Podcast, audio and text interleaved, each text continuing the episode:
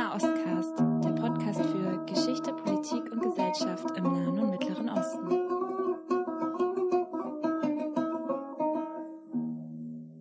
Hallo und herzlich willkommen bei Nahostcast, dem Podcast für Geschichte, Politik und Gesellschaft in Westasien und Nordafrika. Es ist Sonntagabend. Wir sitzen in Berlin in Tatjanas WG zusammen bei Thüringer Bratwurst und Bier. Mit Tatjana. Hallo und unserem Gast Amin. Ja, hallo. Hi. Hallo und mir, Katrin. Jetzt stoßen wir erstmal an. Wir möchten in dieser Folge über Menschen reden, die nach Deutschland kommen, um hier den Fachkräftemangel bzw. den Fachkräfteengpass, heißt es ja korrekterweise, ist ja noch kein Mangel, auszufüllen. Und als kleiner Aufhänger dazu, unser Bundesgesundheitsminister Jens Spahn hat angesichts des Pflegenotstandes letzten Freitag in Mexiko um Pfleger und Pflegerinnen geworben. Und dabei geht es eigentlich um ein Überangebot an gut ausgebildeten Pflegepersonal dort. Und auf diese Art und Weise ist in den letzten Jahren schon bereits ca. 3600 Verträge geschlossen worden. Ähnliche Rekrutierungsprogramme gibt es zum Beispiel für Philippinen und eben auch für Tunesien.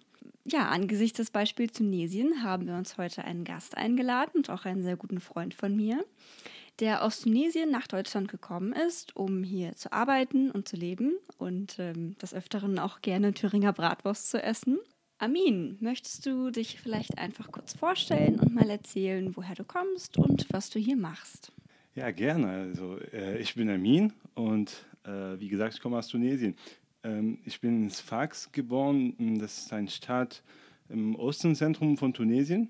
Ähm, ich bin dort aufgewachsen und dann nach der Abitur bin ich nach Monastir umgezogen. Dort habe ich Medizin studiert und dann ähm, also für fünf Jahre ungefähr dann zwei äh, Jahre Praktikum gemacht und dann in 2017 habe ich meinen äh, also Doktortitel ähm, erhalten und ja, in 2017 habe ich ein bisschen äh, Deutsch gelernt ein bisschen gereist, meine Auswanderung vorbereitet.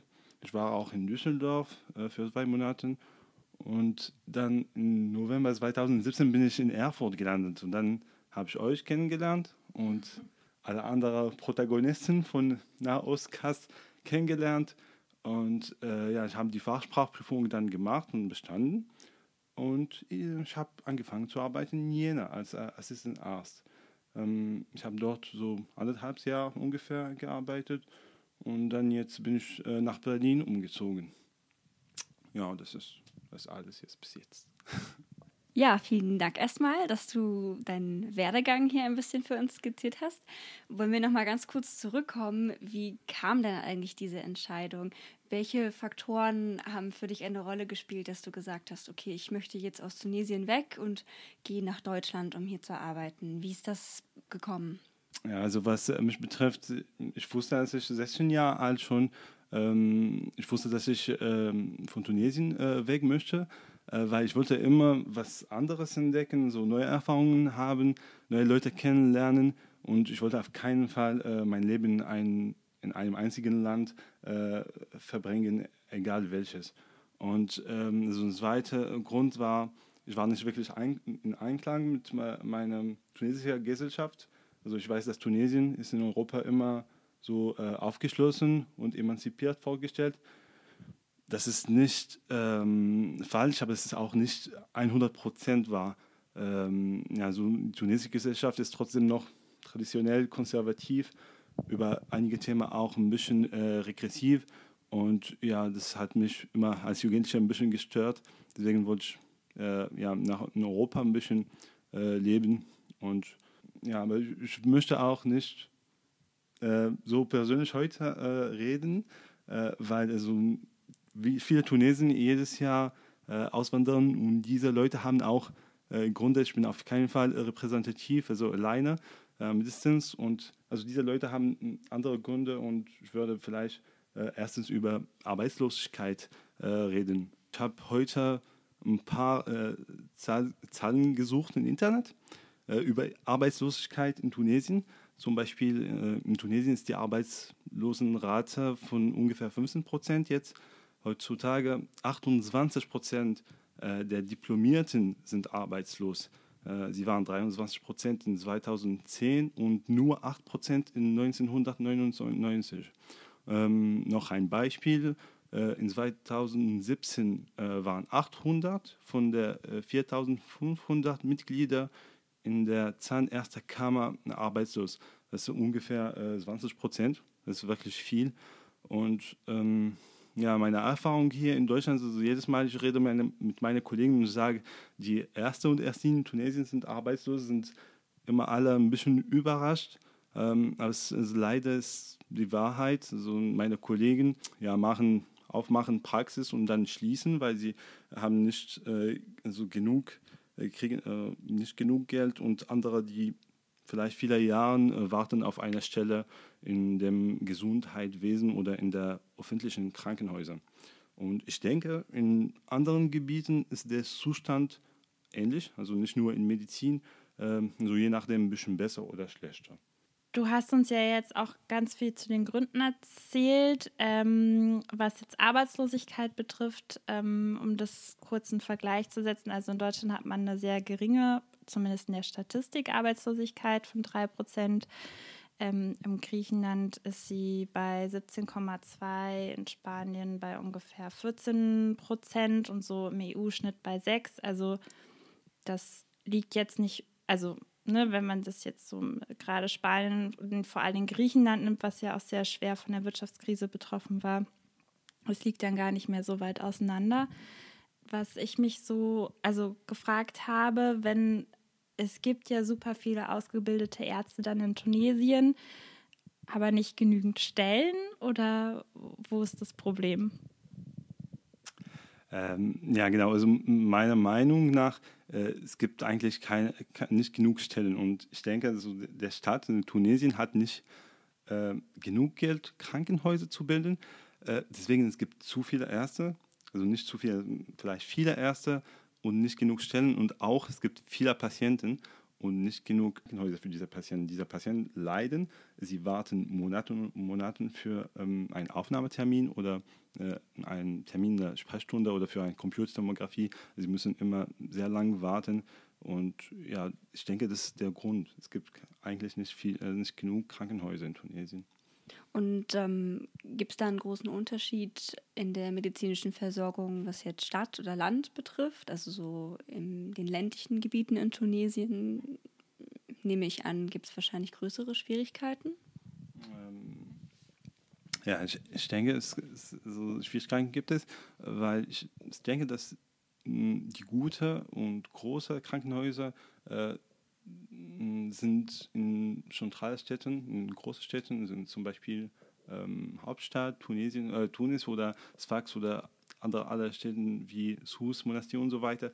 Aber die kleinen Städte, die im Westen Tunesien sind und auch ähm, andere Dorfs, dort gibt es keine gute Versorgung. Da muss man äh, manchmal fahren. Also muss man mit Auto zwei, drei oder vier Stunden fahren. Und das ist vielleicht für einige Fälle ein bisschen spät, also für die Patienten. Es kommt drauf an, aber es gibt natürlich Notfälle und äh, für diese Fälle muss man äh, nicht lang warten, nicht drei Stunden warten, äh, nicht drei Stunden fahren, meinte ich. Also ja, die Versorgung ist nicht, nicht optimal, ja, auf jeden Fall. Wie war das mit deinen Studienkollegen, mit denen du zusammen studiert hast? Sind da viele in Tunesien geblieben oder sind auch viele ins Ausland gegangen?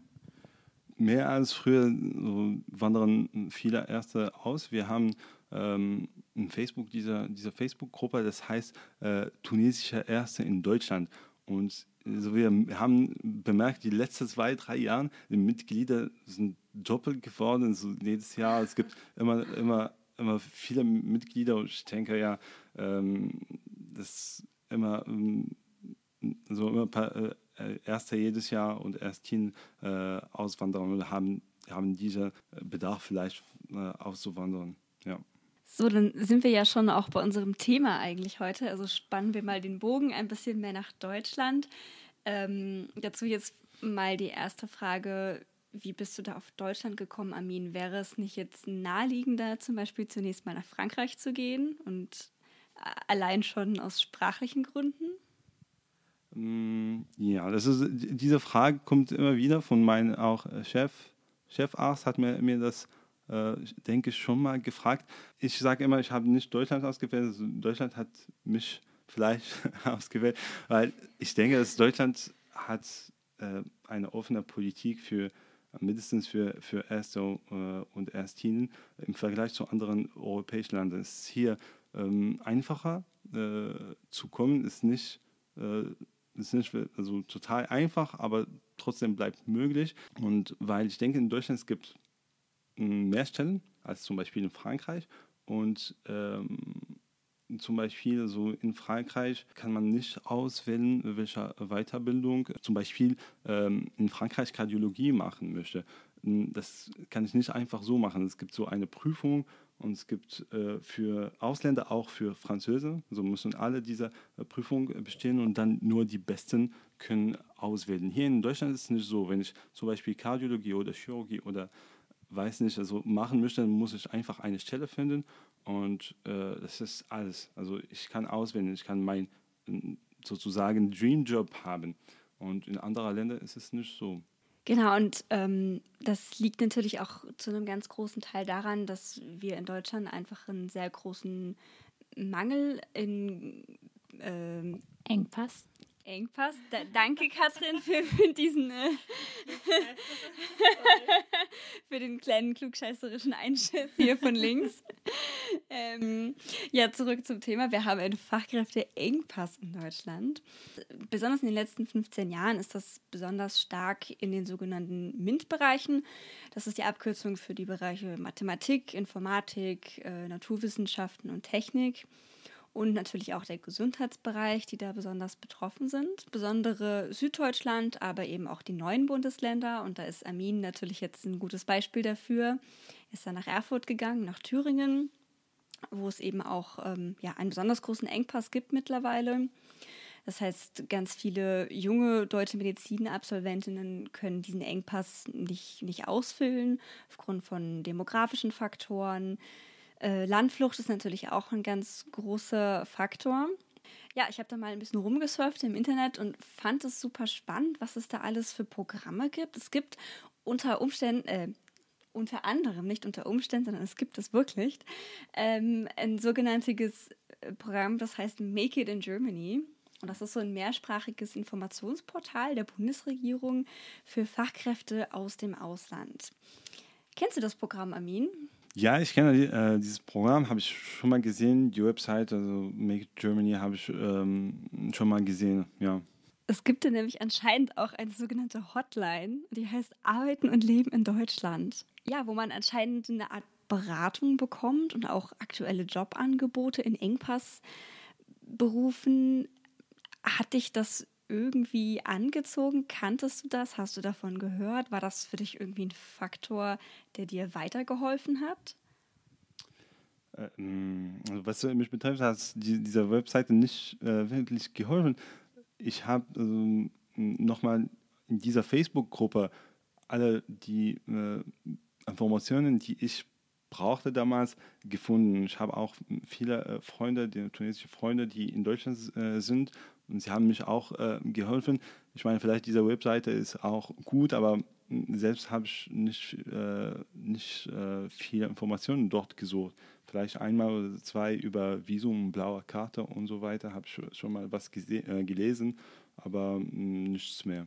Ich habe mir die Seite ähm, Make It in Germany dann heute auch mal angeschaut und ähm, war schon überrascht, dass es eigentlich sehr gut, sehr detailliert aufgelistet ist. Ähm, auch wie du sagst, Samir, mit den Visa-Voraussetzungen. Ähm, Was mich nur dann wieder geärgert hat, ist, dass es eigentlich sehr, also es ist mehrsprachig äh, ausgeschrieben ist und äh, auch zum Beispiel Arabisch oder Vietnamesisch. Aber wenn man dann halt wirklich konkret die Visabedingungen zum Beispiel auf Arabisch nachschlagen will, dann kommt man sofort wieder zur englischen Seite. Das heißt, alles übersetzt ist eigentlich nur in Englisch und Französisch. Und das ist natürlich für Leute, die deren erste Fremdsprache dann vielleicht Deutsch ist, die aber nicht gut genug ist, um halt deutsche Texte zu lesen, dann einfach doof. Das hat mich so ein bisschen geärgert.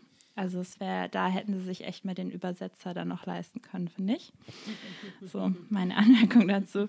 Ähm, genau, kommen wir wieder zurück ähm, nach Thüringen. Äh, du, das würde ich nicht loslassen, Armin. äh, Thüringen ist ja auch das Land nach Baden-Württemberg, wo der äh, Engpass so am größten ist. Ähm, genau, du warst dann, ja, Armin, du warst dann in Thüringen. Ja. Wie ging es dann weiter? Äh, kurze Zwischenfrage, ähm, warum bist du eigentlich in Thüringen gelandet? Ah, okay. Warum hast du das ausgewählt? Okay, jetzt, jetzt verstehe ich.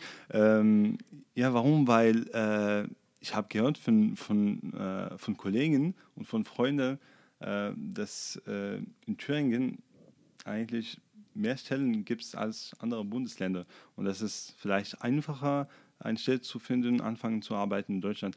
Deswegen habe ich äh, Thüringen ausgewählt. Ja, und äh, ja, das kann ich nicht sagen, das war der Fall, weil es war trotzdem schwierig, eine Arbeit zu finden, äh, weil wir Ausländer haben wir keine Approbation. Das ist immer, immer das Problem, weil äh, die Krankenhäuser müssen gerne äh, Ärzte, die schon approbiert, äh, einstellen. Äh, wir Ausländer arbeiten mit einem Berufserlaubnis. Äh, ein Berufserlaubnis ist so ein Erlaubnis dauert zwei Jahren. Äh, es ist gemeint für Ausländer, die noch keine Approbation haben und das gibt uns äh, die Zeit dieser Approbation, äh, oder Kenntnisprüfung zu vorbereiten und dann zu äh, bestehen. Das ist eigentlich gut.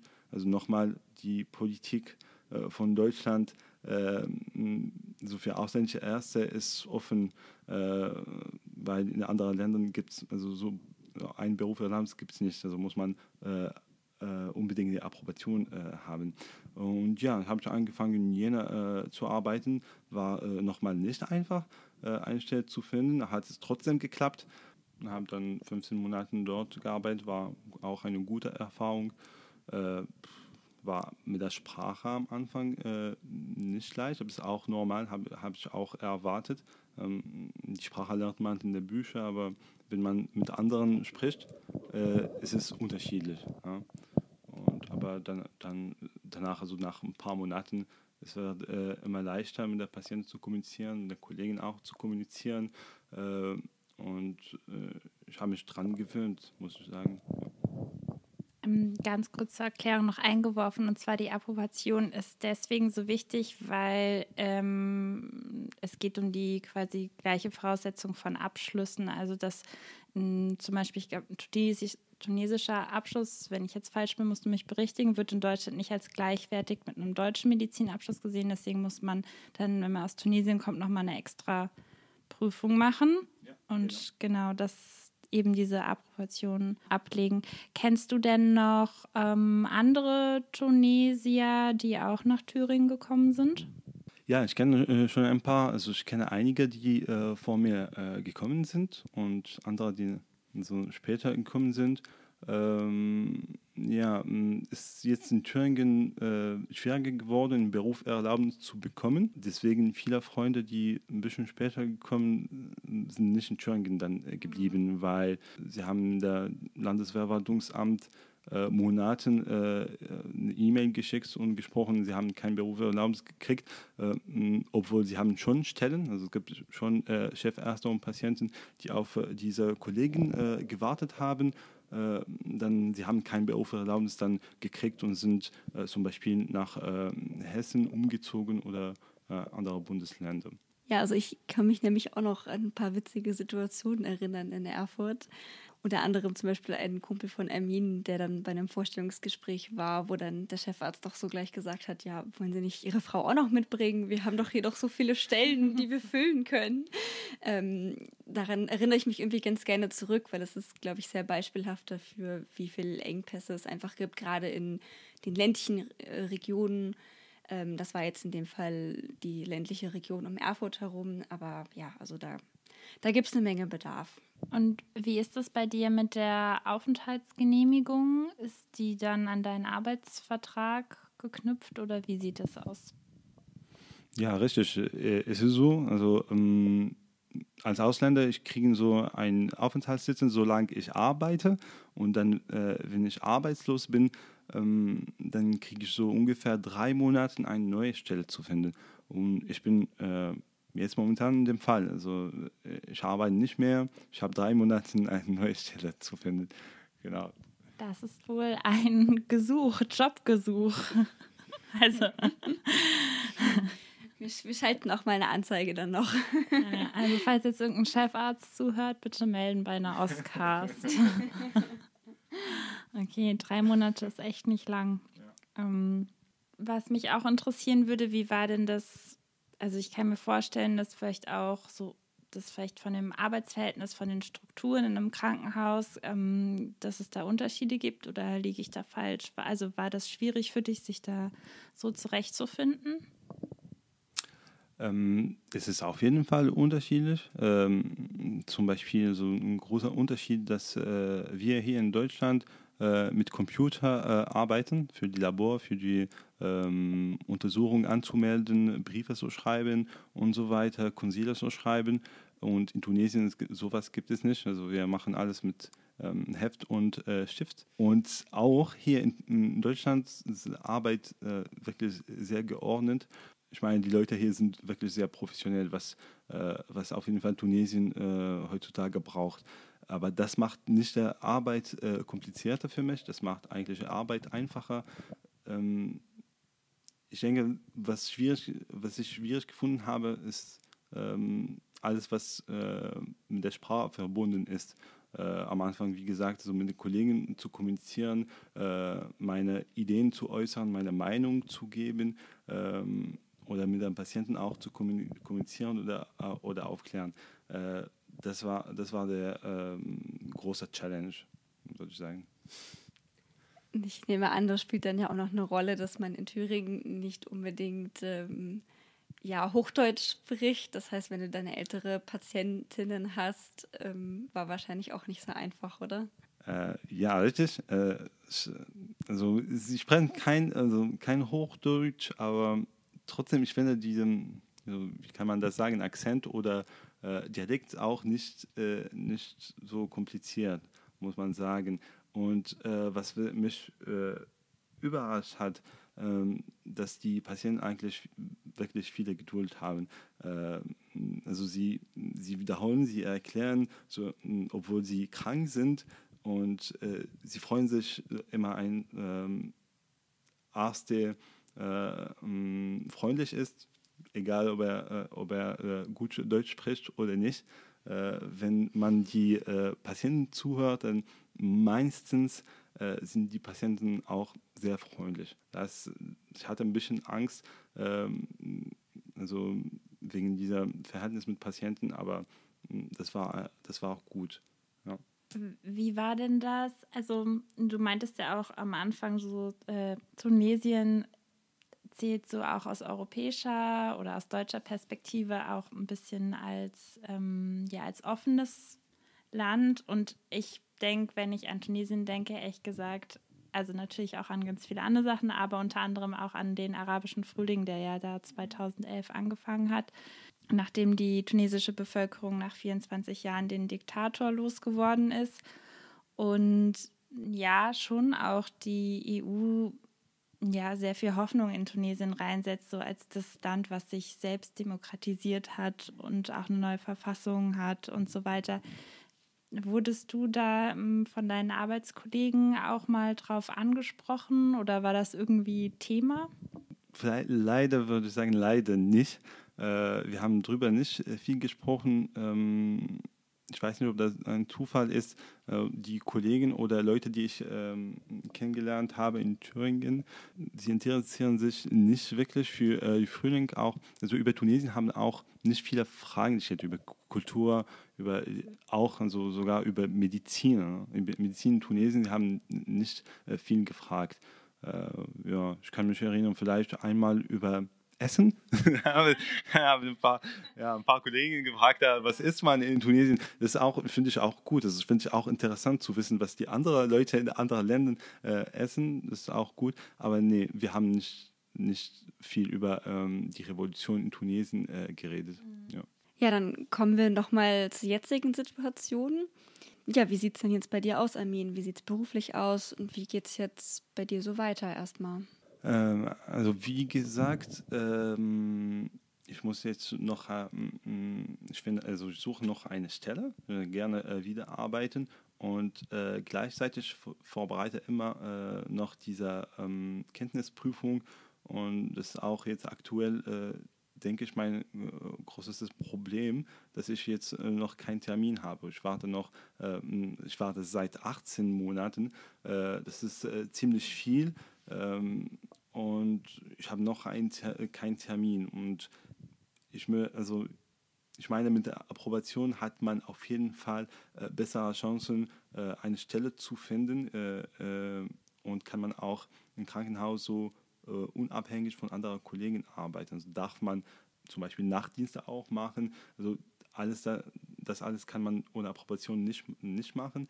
Deswegen, also ich möchte gerne jetzt einen Termin für meine Kenntnisseprüfung kriegen und dann, äh, ja, dann vielleicht eine Stelle entweder in Thüringen oder hier in Berlin äh, finden.